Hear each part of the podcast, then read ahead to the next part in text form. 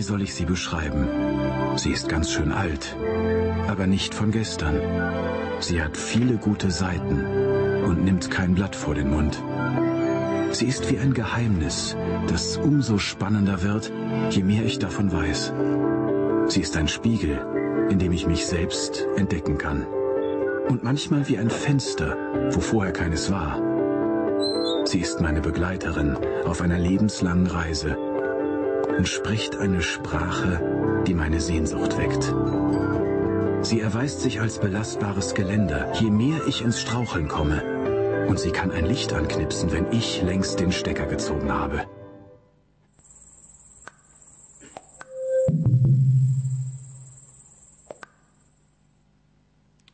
Genau, so viel mal zu dem Rätsel vom bärtigen Wolf und über das Geheimnis, dass ein Spiegel oder ein Fenster sein kann oder dass äh, ein, ein Begleiter auf einer lebenslangen Reise ist, dass eine Sprache spricht, dass das Herz berührt und ein belastbares Geländer, wenn wir anfangen zu fallen oder was das Licht anmachen kann, wenn wir schon lange den Stecker gezogen haben. Wir werden im Laufe äh, meiner Ansprache nochmal drauf zurückkommen, um welches Geheimnis es sich hier handelt. Vielleicht hat der ein oder andere ja auch schon eine Idee, worum es gehen könnte.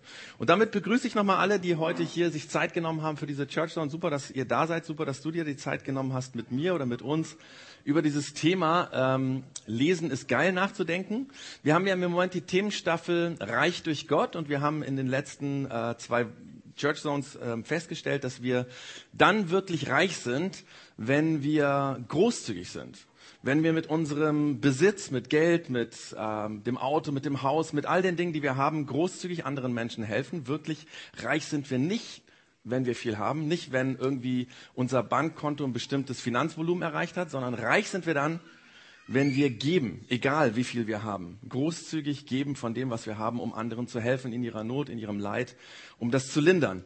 Und für Menschen, die an Jesus glauben, hat das immer damit zu tun, dass sie dem Beispiel von Jesus folgen, weil Jesus selbst das gesagt hat, dass Glaube nur dann Sinn macht, dass Glaube letztendlich das ist, dass wir großzügig abgeben, um Menschen zu helfen. Und äh, die Schreiber von den Texten in der Bibel haben immer wieder darauf Bezug genommen, haben gesagt, ein echter, ungeheuchelter Glaube zeigt sich vor allem darin, dass Menschen helfen, anderen in ihrer, Ho in ihrer Not, in ihren schweren Situationen ähm, ja, zurechtzukommen.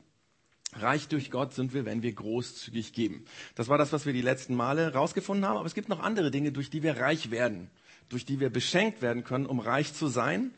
Und ähm, eines davon hat mit dem Thema heute zu tun, nämlich Lesen ist geil. Und ich werde das Thema schlicht und einfach mit ein paar Fragen anfangen, nämlich einfach mal mit der Frage, liest du? Liest du? Oder ähm, vielleicht noch ein bisschen konkreter, wie viel liest du? Oder die Frage, was überhaupt liest du? Wenn du liest, zum Beispiel Romane, Sachbücher, historische Bücher, Thriller, Krimis, Kinderbücher. Vielleicht liest du auch nur die Zeitung und wenn jemand nur die Zeitung liest, muss das nicht heißen, dass er wenig liest. Also wenn du SZ abonniert hast und die jeden Tag wirklich durchliest, dann hast du richtig, richtig viel gelesen. Ähm, aber was sind die Dinge, die du liest? Was liest du? Und dann noch eine andere Frage, wie liest du? Klingt vielleicht erstmal ein bisschen komisch, aber ich habe festgestellt, dass diese Frage entscheidend dafür ist, wie viel du liest oder ob du überhaupt liest. Also bei mir war das zum Beispiel so, dass ich bis vor fünf Jahren fast gar nicht gelesen habe. Äh, meine älteste Tochter ist jetzt elf Jahre alt und die liest sehr, sehr gerne. Und ich habe den Eindruck, dass die mittlerweile schon mehr gelesen hat, als ich je in meinem ganzen Leben gelesen habe. Vermutlich ist es im Moment noch nicht ganz so, aber wenn sie so weitermacht, wird es sehr bald so sein, dass sie mehr gelesen hat, als ich jemals gelesen habe. Ähm, bei mir hat es damit zu tun, dass immer wenn ich gelesen habe, ich das unglaublich anstrengend fand. Also die Seiten von oben bis unten, die waren immer so wahnsinnig lang, ja. Und bis ich dann unten angekommen bin, das hat mich so viel Kraft gekostet, bis das Erfolgserlebnis da war, umzublättern. Dummerweise kommt das ja auch erst nach zwei Seiten. Also wenn ich zwei durchgelesen hatte, dann endlich konnte ich umblättern. Und das hat mich unglaublich ermüdet. Das war für mich immer eine Tortur, Strapazen. Und äh, je länger das Buch, desto schwieriger den Punkt zu erreichen, umzublättern. Deswegen habe ich die allermeisten Bücher nach drei Viertel irgendwann mal abgebrochen. Und viele habe ich bin ich erst bis, gar nicht bis dahin gekommen. Ja, die habe ich am Anfang schon irgendwann aufgehört, weil es mir einfach zu anstrengend war. Vielleicht waren es, ich weiß nicht, ich habe mal überlegt, 20 Bücher, die ich überhaupt komplett gelesen habe in meinem Leben bis vor fünf Jahren. Also da war zum Beispiel die unendliche Geschichte dabei von Michael Ende oder das Testament und die Kammer von John Grisham, wobei ich sagen muss, die Kammer war schon echt hart. Also da musste ich wirklich kämpfen, um die fertig zu kriegen.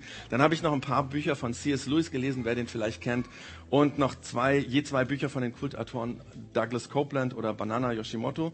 Viel mehr fallen mir da nicht mehr ein, die ich komplett gelesen habe. Alle anderen habe ich vor dem Ende abgebrochen. 2011, also vor fünf Jahren, habe ich mir dann mehr aus technischer Begeisterung heraus ein elektronisches Buch gekauft. Das ist das hier, ein Kindle. Und ähm, meine Frau hat am Anfang ständig kritische Bemerkungen gemacht, ja, irgendwie, ja, du mit deinem digitalen Buch und so. Aber nach kurzer Zeit hat sie dann gesagt, das ist ja unglaublich, seitdem du den Kindle hast, liest du. Und tatsächlich. Ich habe mit diesem Gerät angefangen zu lesen. Warum? Weil sich das Wie des Lesens geändert hat. Ich habe nämlich ziemlich bald die Schrift auf sehr groß gestellt, so groß, könnt ihr das hier vielleicht sehen? Und damit habe ich bei jedem Buch 150.000 Erfolgserlebnisse, weil ich kann ständig umblättern. Ja? Nach 20 Sekunden bin ich schon wieder so weit und kann umblättern. Und es ist kein Witz. Das ist kein Witz. Das ist der Grund, warum es für mich wesentlich leichter ist, mit so einem Gerät zu lesen. Das ist das Wie von mir. Das hat mit dem Wie des Lesens zu tun. Und ähm, by the way hat mich das auch dazu gebracht, dass ich ähm, nebenher jetzt auch Bücher lese, die gedruckt sind. Vermutlich, weil ich immer wieder mal das Erfolgserlebnis habe. Ich habe jetzt mit dem Kindle eins durchgelesen und dann fällt es mir auch leichter, andere Bücher zu lesen. Auf dem Kindle habe ich 20 Bücher gelesen in den letzten fünf Jahren, sind im Schnitt vier. Für mich sehr, sehr viel. Daneben her nochmal 10 bis 20 Büchern, die gedruckt waren, sind so sieben bis acht Bücher im Jahr. Das war für mich, ist für mich Wahnsinn, ja, ähm, weil ich eigentlich sehr wenig gelesen habe. Also die Frage, wie liest du? Oder ist es bei dir ähnlich wie bei mir vor fünf Jahren, dass du fast gar nicht liest? Am Dienstag war ein Artikel in der Zeitung äh, mit der Überschrift Viele Deutsche können kaum lesen. Und dort heißt es, 7,5 Millionen der Erwachsenen in Deutschland haben massive Probleme damit, flüssig zu lesen und zu schreiben. Sie tun sich schwer, Formulare auszufüllen, Beschriftungen am Straßenrand oder Gebrauchsanweisungen zu lesen. Viele der Betroffenen schämen sich für ihr Problem und offenbaren sich niemanden. Ich habe mal auf der Seite des Statistischen Bundesamtes geschaut. 2015 gab es 68.085.517 Erwachsene über 18 Jahre in Deutschland. Demnach kann jeder siebte Erwachsene, der in Deutschland lebt, nur schwer lesen und schreiben.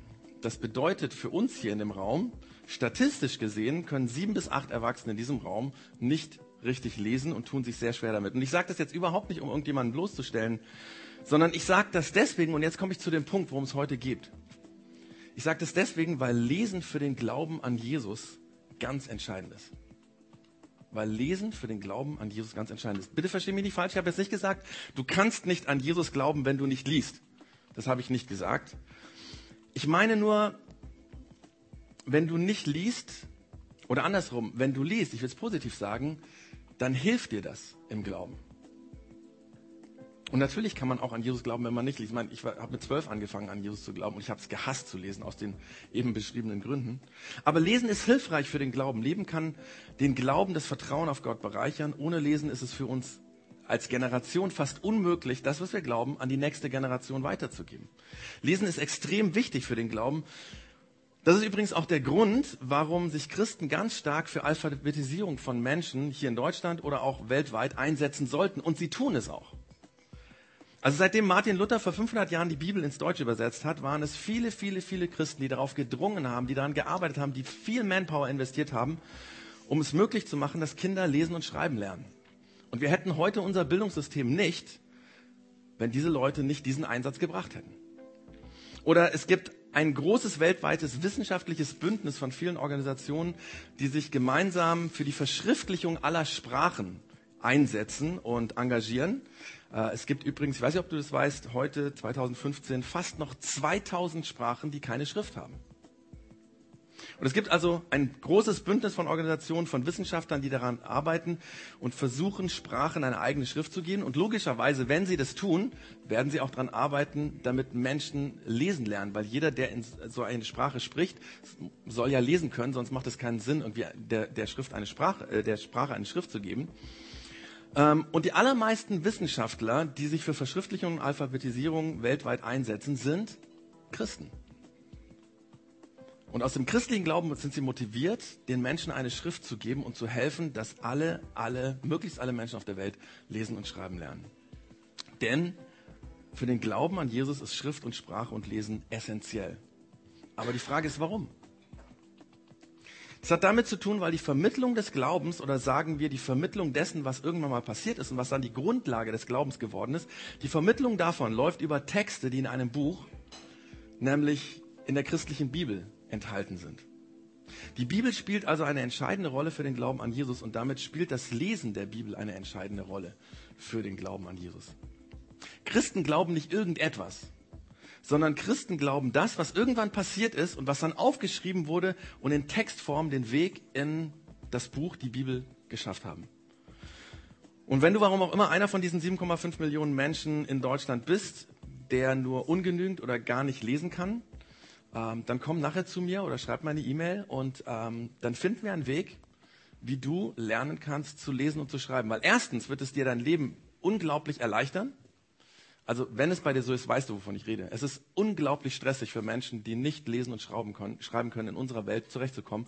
Oft ist es so, dass man das auch auf der Arbeit nicht merkt. Die haben einfach eine Taktik gelernt, damit umzugehen. Wenn es dir so geht, weißt du, worüber ich rede. Und wenn es so ist, dann melde dich bei mir und dann finden wir einen Weg, wie du lesen lernen kannst, weil es ist wichtig. Es wird dein Leben äh, einfacher machen. Aber noch dazu wirst du, wenn du lesen kannst, wird es dir helfen, Jesus besser kennenzulernen. Und wenn du Christ bist, dann hilft es dir, dass dein Glaube, der schon da ist, einfach wachsen kann dadurch. Und wenn du kein Christ bist oder dich mit Kirche und Glaube schwer tust oder wenn du viele, viele Fragen hast oder Zweifel hast, ja, dann hilft dir das Lesen, dass du diesen Jesus besser kennenlernen kannst und dann musst du nicht immer nur glauben, was andere dir sagen, weil das ist ja oft das Problem, sondern du kannst selber nachgucken in der Bibel, ob das stimmt. Zum Beispiel auch das, was ich heute sage, ob das stimmt. Aber kommen wir zurück zu dem Buch, das für den Glauben hilfreich ist, wenn wir es lesen. Was ist das für ein Buch, was wir mit dem Titel die Bibel bezeichnen? Übrigens, das Wort die Bibel bedeutet nichts anderes wie das Buch, weil Bibel ist ein, äh, äh ein, ein Fachwort oder ein ähm, Fremdwort, so sagt man da, ne? was aus dem Griechischen entliehen ist, heißt einfach Buch. Das Buch. Die Bibel heißt das Buch. Ähm, aber was ist das für ein Buch? Zunächst einmal besteht die Bibel aus zwei Teilen. Beide Teile nennt man Testament. Den ersten nennt man das Alte Testament und den zweiten das Neue Testament. Und die beiden heißen alt und neu, weil, genau, das Alte sehr viel älter ist als das Neue. Das ist der einfache Grund. Und ähm, in dem neuen Teil steht fast alles drin, was wir über Jesus wissen weswegen Menschen an Jesus glauben. Also das ist vor allen Dingen im Neuen enthalten. Das ist auch der Grund, warum Sprachwissenschaftler, wenn sie die Bibel äh, zum ersten Mal in eine Sprache übersetzen, wo es noch keine Bibel gibt, immer mit dem Neuen Testament anfangen, weil da steht es drin, äh, was Jesus erlebt hat. Und ich mache das heute ganz genauso, wenn ich versuche, die Bibel zu erklären, dass ich mich auf den neuen Teil beschränke. Das heißt nicht, dass der alte irgendwie, irgendwie äh, unwichtig wäre. Einige Dinge, die im neuen Teil stehen, im zweiten Teil stehen, sind äh, erst dann richtig zu verstehen, wenn ich auch das Alte kenne. Ähm, von daher ist es gut, beides zu kennen. Und by the way war auch das Alte Testament der, ähm, die Bibel von Jesus. Also Jesus hatte nur das Alte Testament und das war seine Bibel und er hat damit gearbeitet und er hat da drin gelesen. Und wenn es für Jesus wichtig war, dann ist es auch für jeden Menschen, der an Jesus glaubt, wichtig, das Alte Testament zu kennen. Aber ich beschränke mich bei meiner Erklärung ähm, heute auf den neuen Teil, auf das Neue Testament, weil das sonst einfach den Rahmen sprengen würde. Und ich versuche das mal zu erklären, was die Bibel oder das Neue Testament ist, indem ich einen Zeitstrahl gebrauche. Und zwar um das Jahr Null herum ist Jesus geboren. Äh, man zählt ja ab diesem Zeitpunkt auch ähm, die Zeit, also wir sagen 2016 nach Christus. Das hat damit zu tun. Allerdings hat man festgestellt, dass im Laufe der Geschichte das Geburtsdatum von Jesus vermutlich falsch datiert wurde. Heute gehen eigentlich alle Wissenschaftler davon aus, dass er drei bis vier Jahre vor Christus geboren wurde. Einfach durch ein äh, äh Fehler, den man mal gemacht hat im Laufe der Geschichte. Aber zwischen der Geburt von Jesus und dem Jahr 30 nach Christus ist das passiert, was den Glauben angestoßen hat. Das heißt, das Allermeiste ist in drei Jahren vor 30 passiert. Das heißt, von 27 nach Christus bis 30 nach Christus ist fast alles das passiert, was für Menschen wichtig ist, die heute an Jesus glauben. Allerdings, als Jesus 30 nach Christus wie ein Verbrecher brutal hingerichtet wurde, an einem Kreuz, hat keiner auch nur im Traum daran gedacht, dass wenige Jahre später noch irgendjemand von Jesus reden wird. Mit dem Tod von Jesus, und den haben Hunderte und Tausende von Leuten gesehen. Mit diesem Tod war für jeden, der das gesehen hat, klar, das Kapitel Jesus ist abgeschlossen. Und nicht nur das. Die Follower von Jesus, wir reden ja heute von Follower, ja, in Zeit von Instagram und, und, und äh, Facebook, ähm, also die Leute, die ein Follow-Häkchen an Jesus gemacht haben, und zwar nicht virtuell, sondern real, die ihm gefolgt sind, ja, die mit ihm unterwegs waren, die hatten unglaubliche Angst, nämlich dass sie die Nächsten sind, die hingerichtet werden. Und ähm, keiner von denen wollte nur im geringsten mit Jesus in Verbindung gebracht werden. Die sind alle in, im Untergrund abgetaucht und wollten quasi nicht mehr, dass man irgendwie sie mit diesem Jesus in Verbindung bringt. Aber dann ist drei Tage später etwas passiert, was alles, aber auch alles komplett verändert hat. Dieser Jesus, den Tausende am Kreuz haben verrecken sehen. Man muss sagen verrecken sehen, weil das war wirklich ein Verrecken. Das war ganz brachial, was da passiert ist. Obwohl so viele Leute ihn haben sterben sehen, war er plötzlich wieder da. Er ist zunächst den Schülern, den sogenannten Jüngerinnen und Jüngern von Jesus begegnet und die waren, die waren erstmal geschockt. Die konnten das gar nicht glauben. Aber Jesus ist nicht nur ihnen begegnet, sondern vielen anderen Menschen auch. Und sie haben ihn gesehen, sie konnten ihn anfassen Jesus ist so unglaublich, das klingt, vom Tod ins Leben zurückgekommen. Und das muss die Schüler von Jesus und noch viele andere Menschen ganz, ganz krass bewegt haben, fasziniert haben, motiviert haben. So sehr, dass eigentlich alle von denen angefangen haben, plötzlich Jesus-Stories zu erzählen. Begeistert von diesem Jesus zu erzählen. Und die Leute, die schreiben konnten, die haben angefangen, das aufzuschreiben, was sie vor und nach dem Tod mit Jesus alles zusammen erlebt haben. Das waren dann so Leute wie Johannes, Matthäus oder äh, äh, Petrus. Das findet man heute in der Bibel, dass diese Kapitel, ähm, die die geschrieben haben, so überschrieben wurden. Ähm, es gab aber auch welche, die haben quasi das selber nicht miterlebt, sondern die kannten Augenzeugen und die haben dann, von denen sich das erzählen lassen, haben es dann auch aufgeschrieben. Das sind so Leute wie der Markus oder wie der Lukas oder wie der Paulus.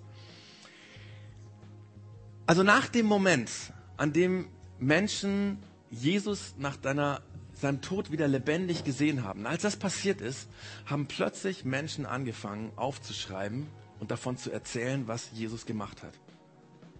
Und das ist eigentlich unglaublich. Das ist wirklich unfassbar, dass das passiert ist, denn die Schüler von Jesus waren nach, nach, dem Tod fertig. Sie hatten Todesängste. Sie waren entmutigt. Sie waren desillusioniert. Sie waren bloßgestellt. Ich meine, der Jesus, mit dem sie drei Jahre unterwegs waren, von dem sie begeistert waren, wo sie super hohe Ansprüche hatten oder Erwartungen hatten und wo sie allen erzählt haben, das ist der Retter, auf den wir gewartet haben, der war plötzlich tot.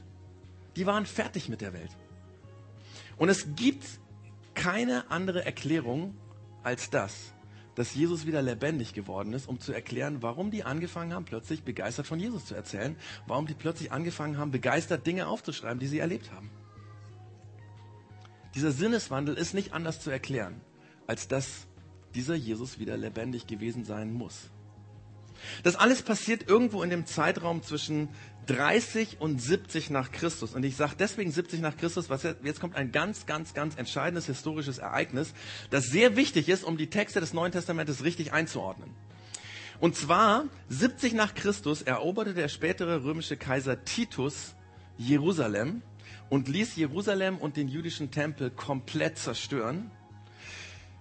Laut dem Geschichtsschreiber Josephus, der damals das aufgeschrieben hat, und diese Texte sind bis heute erhalten, waren es 1,1 Millionen Juden, die damals in dieser Schlacht umgebracht wurden oder gefallen sind oder verhungert sind. Also viele sind verhungert. Manche haben Selbstmord begangen, weil sie gemerkt haben, sie werden hier verhungern in dieser abgeriegelten Stadt. Und die, die noch überlebt haben, die sind nachher von den Römern ganz brachial niedergemetzelt worden. Diese Stadt wurde so verheerend zerstört, dass 60 Jahre lang niemand mehr dort gewohnt hat. Diese Eroberung und Zerstörung war so brutal, so katastrophal, so traumatisch für die Juden, die damals gelebt haben und auch die Menschen, die dann geboren wurden, dass wir bis heute einen jüdischen Trauertag und Gedenktag dafür haben. Und es gibt in all den Texten, die damals aufgeschrieben wurden, die man heute gefunden hat, überall einen Hinweis auf dieses Ereignis, weil es so abartig war. Warum erzähle ich das?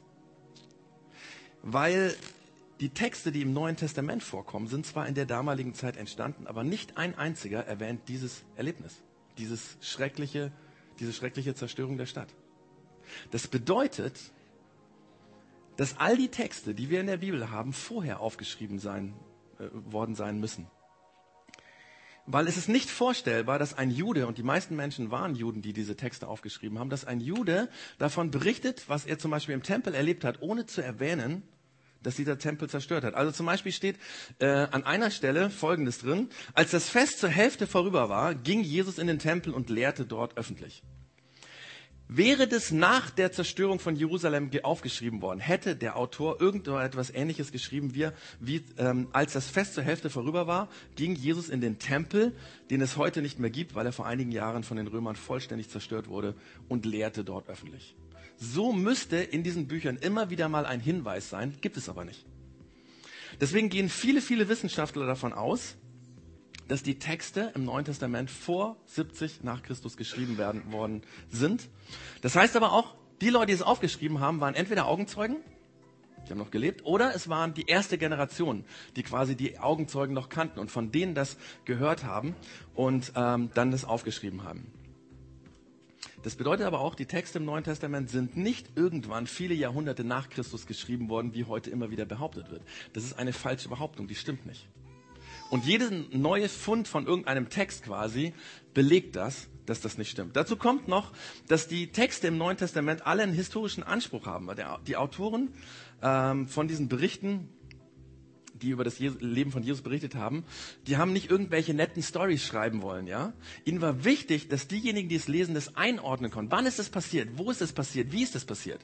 Und die haben da sehr großen Aufwand betrieben. Es gibt zum Beispiel eine Stelle im Lukas-Evangelium, da schreibt er Folgendes. Mal gucken, hier, genau. Da schreibt er, es war im 15. Jahr des Kaiser, äh, der, der Regierung des Kaisers Tiberius. Pontius Pilatus war Gouverneur von Judäa.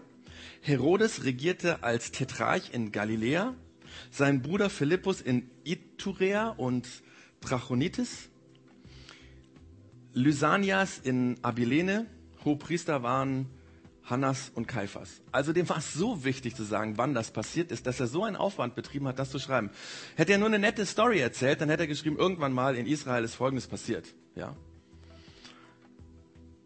Und dazu, dass es den Leuten wichtig war, diese historischen Dinge aufzuschreiben, kommt noch dazu, dass diese Biografien oder Reiseberichte und auch viele Briefe, die dann geschrieben wurden über Jesus oder über den Glauben an Jesus, dass die sehr schnell hundertfach und tausendfach kopiert wurden. Also es gibt ganz, ganz, ganz viele Abschriften von diesen Texten, die entstanden sind. Und zwar so viele wie von keinem anderen Buch, wie von nichts anderem. Zum Beispiel, ich habe vorher diesen Josephus, diesen äh, jüdischen Geschichtsschreiber äh, genannt. Ähm, von dem gibt es zwei, drei Kopien, die man irgendwo gefunden hat. Ähm, von den Texten aus der Bibel gibt es Hunderte. Und diese hunderten Abschriften, die belegen, dass die Leute, das, das muss für die faszinierend gewesen sein, diese Texte zu lesen. Die haben das gelesen und gesagt, oh, das muss ich für meinen Freund abschreiben, ja. Die haben es gelesen und gesagt, oh, das will ich, das gehört mir nicht, das will ich abschreiben, damit ich es habe und dann gebe ich den Text wieder zurück. Die waren wahnsinnig begeistert davon und es ist interessant, wie genau die alle abgeschrieben sind. Es gibt natürlich Abschriebfehler, also Konzentrationsfehler. Ähm, bei meinem Sohn wundere ich mich immer, der schreibt einen Text ab und dann sind da 100.000 Fehler drin. Bei mir war das übrigens genauso. Ich sage das jetzt gar nicht.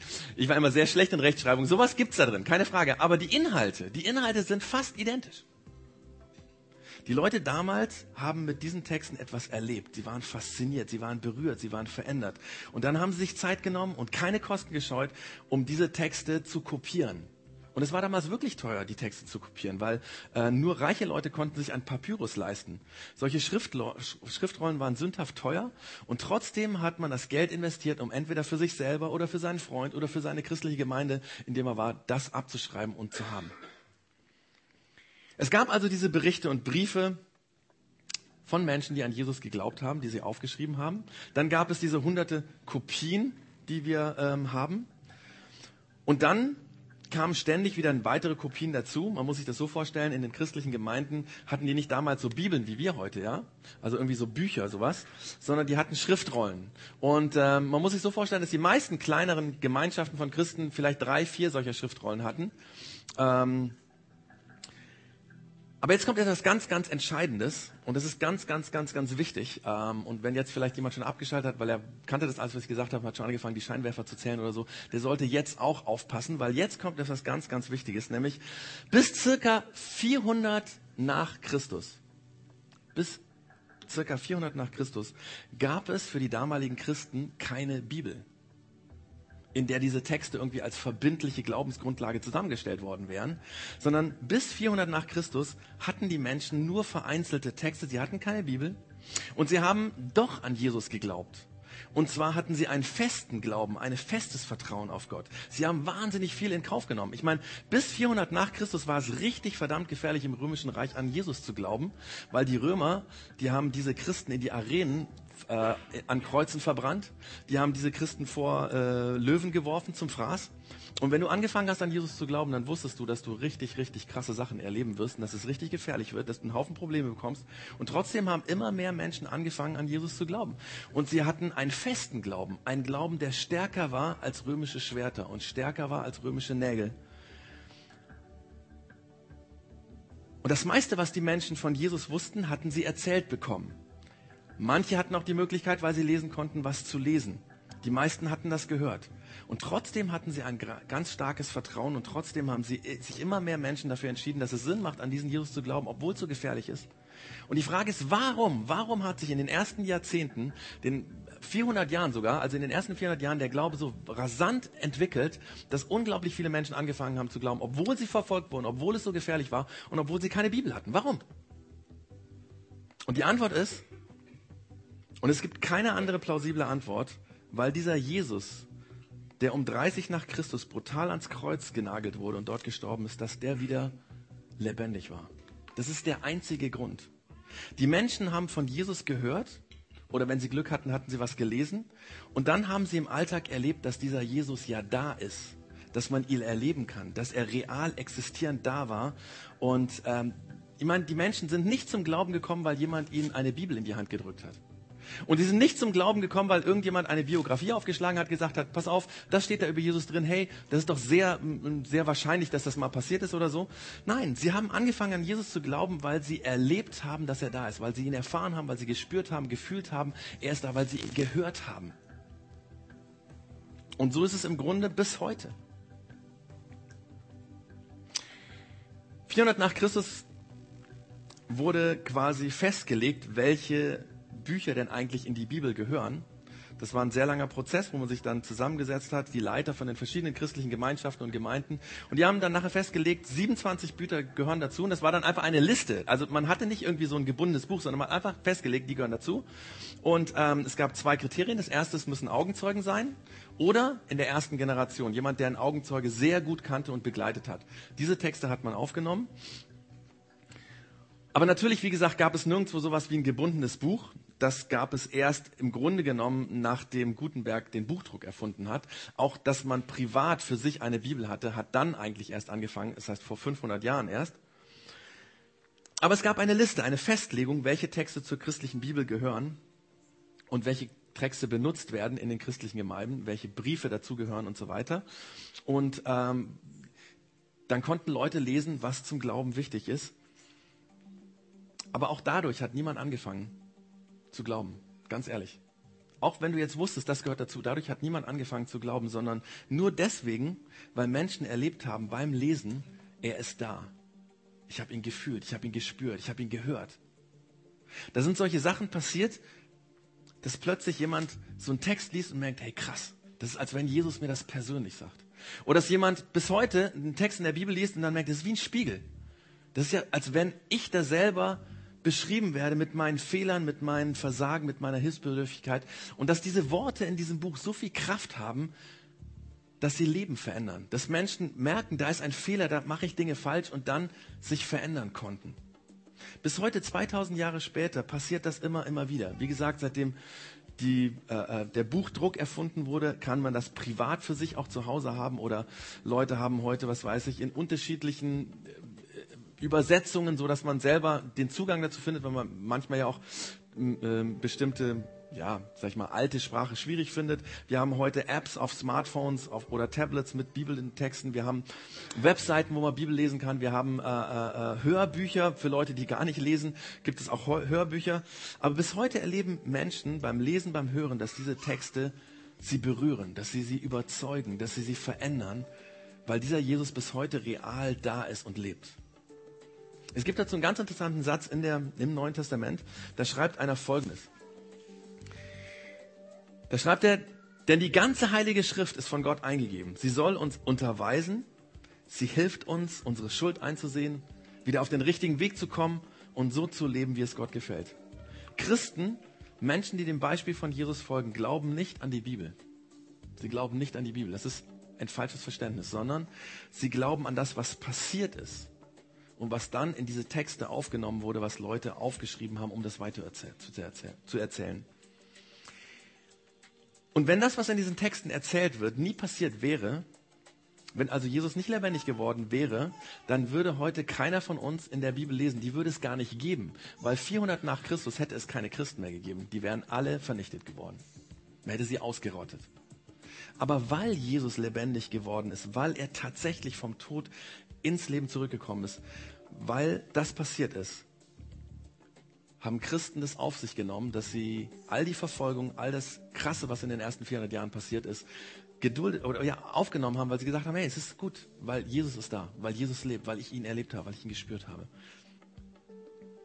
Also weil Jesus aus dem Tod ins Leben zurückgekommen ist, spüren und erleben seit 2000 Jahren Menschen, dass Jesus da ist.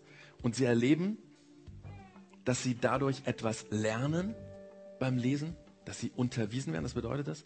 Sie erleben, dass die Bibel hilft, Fehler und Schuld einzugestehen. Sie erleben, wie das was in der Bibel steht, uns auf die richtige Spur zurückbringt.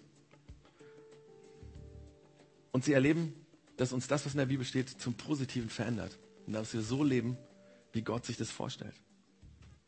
Also bis 400 nach Christus haben das Menschen vor allem durch Erzählen, beim Vorlesen gespürt. Seit 400 nach Christus, also bis heute, haben das Menschen immer wieder beim Lesen der Texte gespürt.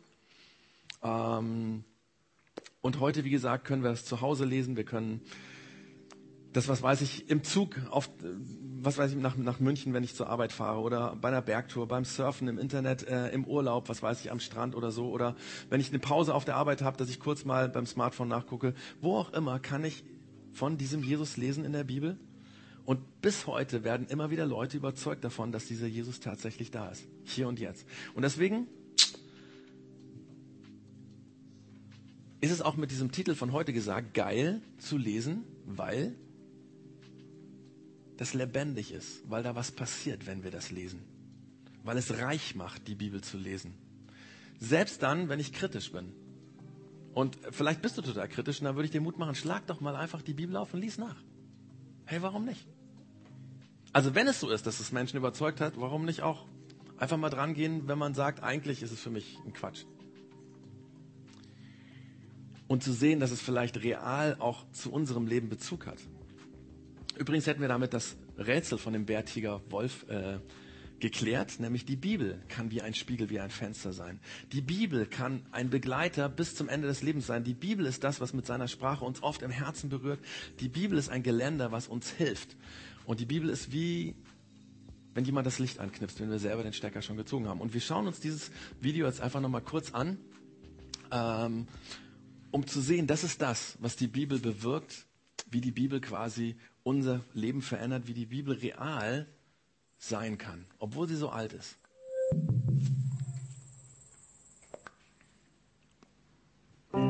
Wie soll ich sie beschreiben? Sie ist ganz schön alt, aber nicht von gestern. Sie hat viele gute Seiten und nimmt kein Blatt vor den Mund. Sie ist wie ein Geheimnis, das umso spannender wird, je mehr ich davon weiß. Sie ist ein Spiegel, in dem ich mich selbst entdecken kann. Und manchmal wie ein Fenster, wo vorher keines war. Sie ist meine Begleiterin auf einer lebenslangen Reise und spricht eine Sprache, die meine Sehnsucht weckt. Sie erweist sich als belastbares Geländer, je mehr ich ins Straucheln komme. Und sie kann ein Licht anknipsen, wenn ich längst den Stecker gezogen habe.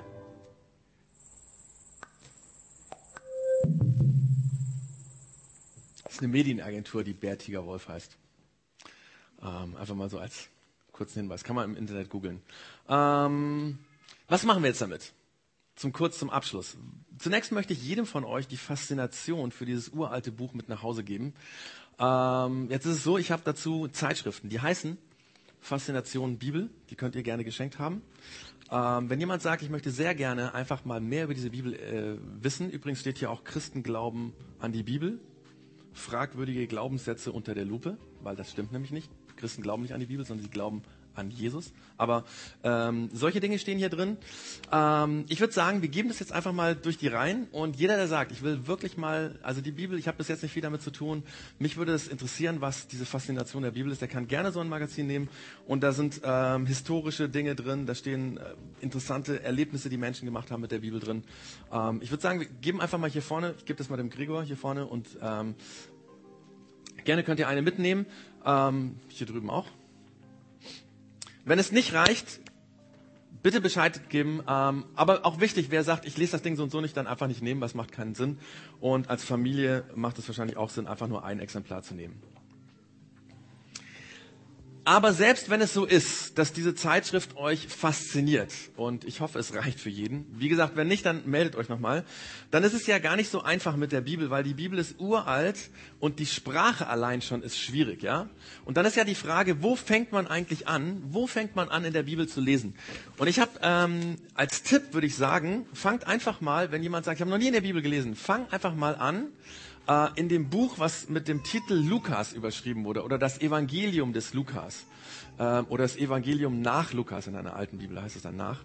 Ähm, ich habe quasi ein, ähm, ich habe einen Zettel vorbereitet, den lassen wir jetzt auch durch die Reihen gehen, den kann man mitnehmen. Da habe ich mal beschrieben, wo kann man anfangen mit der Bibel. Wenn man den Lukas durchgelesen hat, dann gibt es eine Apost Apostelgeschichte, die der Lukas auch geschrieben hat. Das ist sozusagen die Geschichte, wie die Christen, nachdem Jesus äh, äh, gestorben und auferstanden ist, wie die dann quasi diese Kirchen sozusagen gegründet haben, wie die ersten christlichen Kirchen entstanden sind. Ich gebe es auch mal rum. Ähm, das kann jetzt wirklich jeder mitnehmen. Ähm, genau.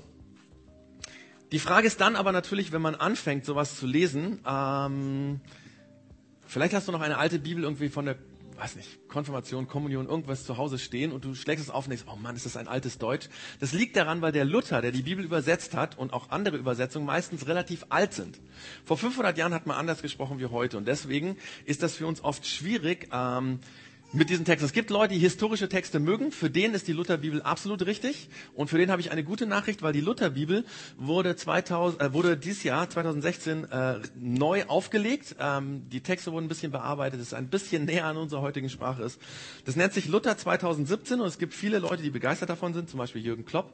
Es gibt eine extra Luther 2017 Jürgen Klopp Bibel. Leider keine von einem Bayern-Trainer. Es tut mir leid. Ähm, aber äh, genau, wer sagt, ich mag historische Texte, der kann sich jetzt davon was mitnehmen. Das lasse ich auch hier rumgehen. Ähm, weil es gibt die Lutherbibel eben in einer neuen ähm, Ausgabe. Also heute gibt es viel zu mitnehmen. Ich hoffe, ihr nehmt es danach auch mit und nicht liegen lassen. Und dann habe ich auf den Zettel, den ihr eben bekommen habt, auf die Rückseite noch draufgeschrieben, was es für andere Übersetzungen gibt. Ich habe übrigens hier auf diesem Tisch viele davon liegen. Ihr könnt da auch mal rein äh, äh, blättern oder mal reingucken. Ähm, also es stehen einmal Bibelübersetzungen da in der deutschen Sprache, ähm, die vielleicht auch einfach leichter sind zu lesen als jetzt die Lutherbibel. Ich habe dort aber auch Internetlinks drauf, weil die allermeisten von diesen Bibeln kann man im Internet schon mal sich anschauen, dann erstmal da lesen und dann entscheidet man sich entweder ich bleibe beim Internet, weil das ist einfach easy, das habe ich überall dabei, oder man sagt, ich gehe doch dann irgendwie zum Buchhandel und kaufe mir eins von den Bibeln, damit ich es real bei mir im äh, Regal stehen habe. Aber dann bitte lesen und nicht nur abstauben. Ja, Bücher sind eigentlich zum Lesen da und nicht zum Abstauben. Ähm, Genau, also das dafür ist einfach dieser, dieser Zettel und vielleicht ist es bei dir so, dass du dich wirklich schwer tust und eigentlich das Einfachste oder das, wo du am ehesten Zugang zu bekommst, sind die Bücher von deinen Kindern. Dann liest doch einfach eine Kinderbibel. Ich habe auch auf diesem Zettel eine Kinderbibel, die sehr, sehr gut ist, ähm, draufgeschrieben. Das könnte auch ein Zugang sein, wo du lernst, einfach mit der Bibel umzugehen. Zum Schluss, wenn jetzt diese ganzen Dinge ausgeteilt sind, habe ich noch eine Geschichte, mit der ich abschließen möchte. Und zwar eine Geschichte von einem Mann, den ich persönlich kenne. Das ist ein Japaner. Das hat damit zu tun, ich bin, manche von euch wissen das, in Japan aufgewachsen. Und dieser Herr Matsuda, ähm, der war ein Atheist, ein Intellektueller. Jemand, der sich sehr gründlich mit dem, was mit seiner Philosophie auseinandergesetzt hat. Er hat sehr, sehr viele Philosophen gelesen. Alte Philosophen wie Plato, ähm, Aristoteles, Epikur und so weiter, aber auch neue Philosophen wie Kant, Nietzsche, Heidegger, Hegel oder Engels oder so. Und ähm, das war ein Mann, der das dann auch gelesen hat. Also nicht so wie ich, so kurz angefangen, oh, das sind schwierige Texte. Der hat sich da durchgebissen. Der war ein sehr, sehr gebildeter Mann und er war mit einer Frau verheiratet, die Christ, Christin war oder ist. Ähm, die haben geheiratet und bei der Hochzeit oder vor der Hochzeit haben sie äh, quasi miteinander besprochen, also wir lassen uns stehen Sprich, er hat seiner Frau gesagt, du darfst jeden Sonntag in den Gottesdienst gehen, wenn dir das wichtig ist und ähm, aber bitte keinen Stress, wenn ich da nicht hingehe. Und so haben sie auch gelebt. Äh, 15 Jahre lang, ähm, als ihre Kinder dann schon Teenager waren, hat sich dieser Mann eines Tages gefragt, das gibt's doch gar nicht. Meine Frau ist 15 Jahre Christ. Ich bin noch nie mit in die Kirche gegangen.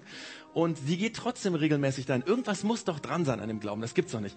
Und weil er so viel belesen war, so viel gelesen hatte, hat er sich gesagt, jetzt schauen wir uns doch mal die Bibel an. Und hat sich die Bibel, ohne dass seine Frau das wusste, genommen und hat angefangen in der Bibel zu lesen. Und weil er so ein Intellektueller war, weil er sehr gerne gelesen hat, hat er die Bibel von vorne bis hinten komplett durchgelesen. Und er hat im, Anschluss, also im Nachhinein dazu gesagt, dass er beim ersten Mal überhaupt gar nichts verstanden hat. Und für ihn war das der Hammer, weil er hat Kant verstanden, er hat Hegel verstanden, er hat Plato verstanden. Er hat gesagt, es kann ja nicht sein, dass ich dieses Buch so nicht verstehe. Also hat er nochmal die Bibel, und zwar nicht nur das Neue Testament, Alt- und Neues Testament. Also so ein dickes Ding hat er nochmal von Anfang bis Ende durchgelesen. Und dann gab es für ihn Zusammenhänge. Ah, okay, das hat damit zu tun, das hat damit zu tun. Er hat so ein bisschen verstanden, worum es geht. Die Geschichte von Israel, okay, und Jesus hat in Israel gelebt und so. Ähm, das hat ihm dann geholfen, einfach ein bisschen mehr zu verstehen. Ihr müsst euch vorstellen, der hatte vorher noch nie, noch nie in der Bibel gelesen. Er war Japaner.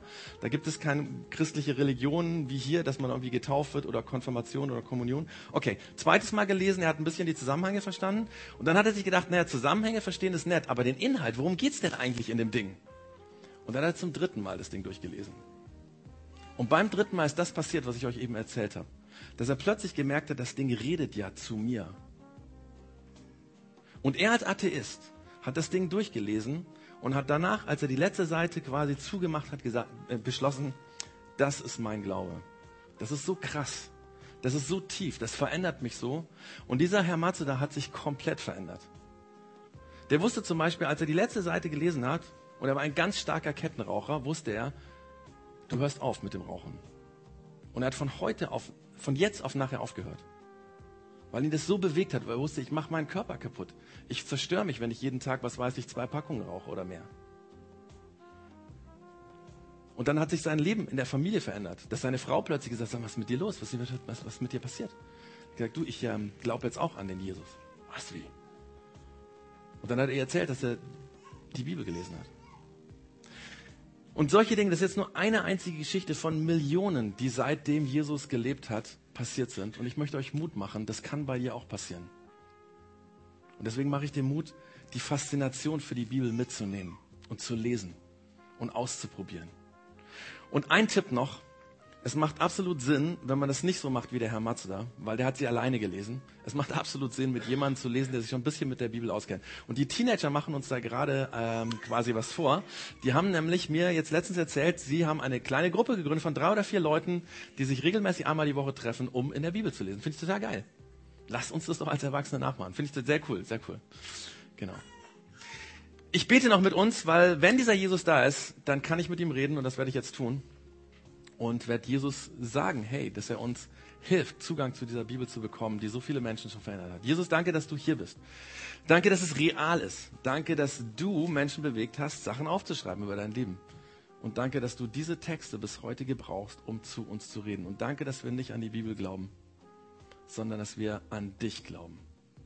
An das, was mit dir damals passiert ist, was du erlebt hast, was du gesagt hast.